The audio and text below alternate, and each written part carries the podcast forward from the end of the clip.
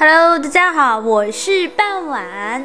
还记得昨天是什么吗？昨天讲的是第十二页少昊。那今天的话，我们来讲第十三页颛顼。颛顼呢，他是谁呢？他是中国历史中的一位传说人物，为五帝之一。他的父亲是昌邑，昌邑相传呢是黄帝与罗祖的次子，分封于若水，娶蜀山氏之女菖蒲为妻，生颛顼。这位颛顼啊，性沉性格呢非常的深沉，而且呢有谋略。十五岁的时候呢，就辅佐少昊，治理了九黎地区，封于高阳，也就是在今天的河南杞县东，故又称为是高阳氏。皇帝死后，因颛顼有圣德，所以被立为皇帝。时年二十岁。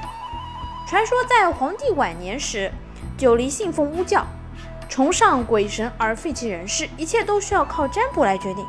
百姓家家都有人搞占卜，人们不再沉静的祭祀上天，也不安心于农业生产。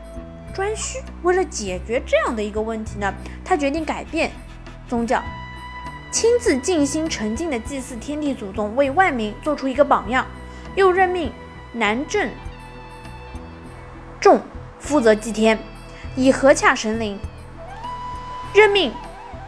北郑离负责民政，以抚慰万民，劝导百姓遵循自然的规律，从事农业生产，鼓励人们呢开始就是开垦田地，经断民间以占卜通人神的活动，使社会呢恢复了正常的秩序。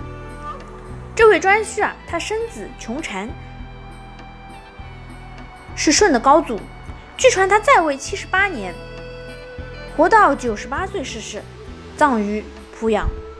而春秋战国时的楚王为其后裔，屈原在《离骚》中也自称为帝颛顼之后。屈原与楚王为同族。其实啊，有一个谱系当中是这么说的：帝颛顼所居玄宫为北方之宫，北方色黑，五行属水，因此古人呢说他是以水德为帝，又称为是选帝。帝颛顼以地丘，也就是在今天的河南濮阳。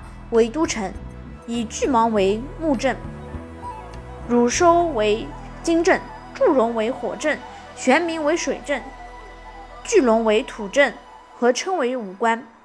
他即位后呢，严格遵循了皇帝的政策形式，使社会安定太平。好啦，今天的第十三页的内容就到这里结束啦，不知道大家还记得多少呢？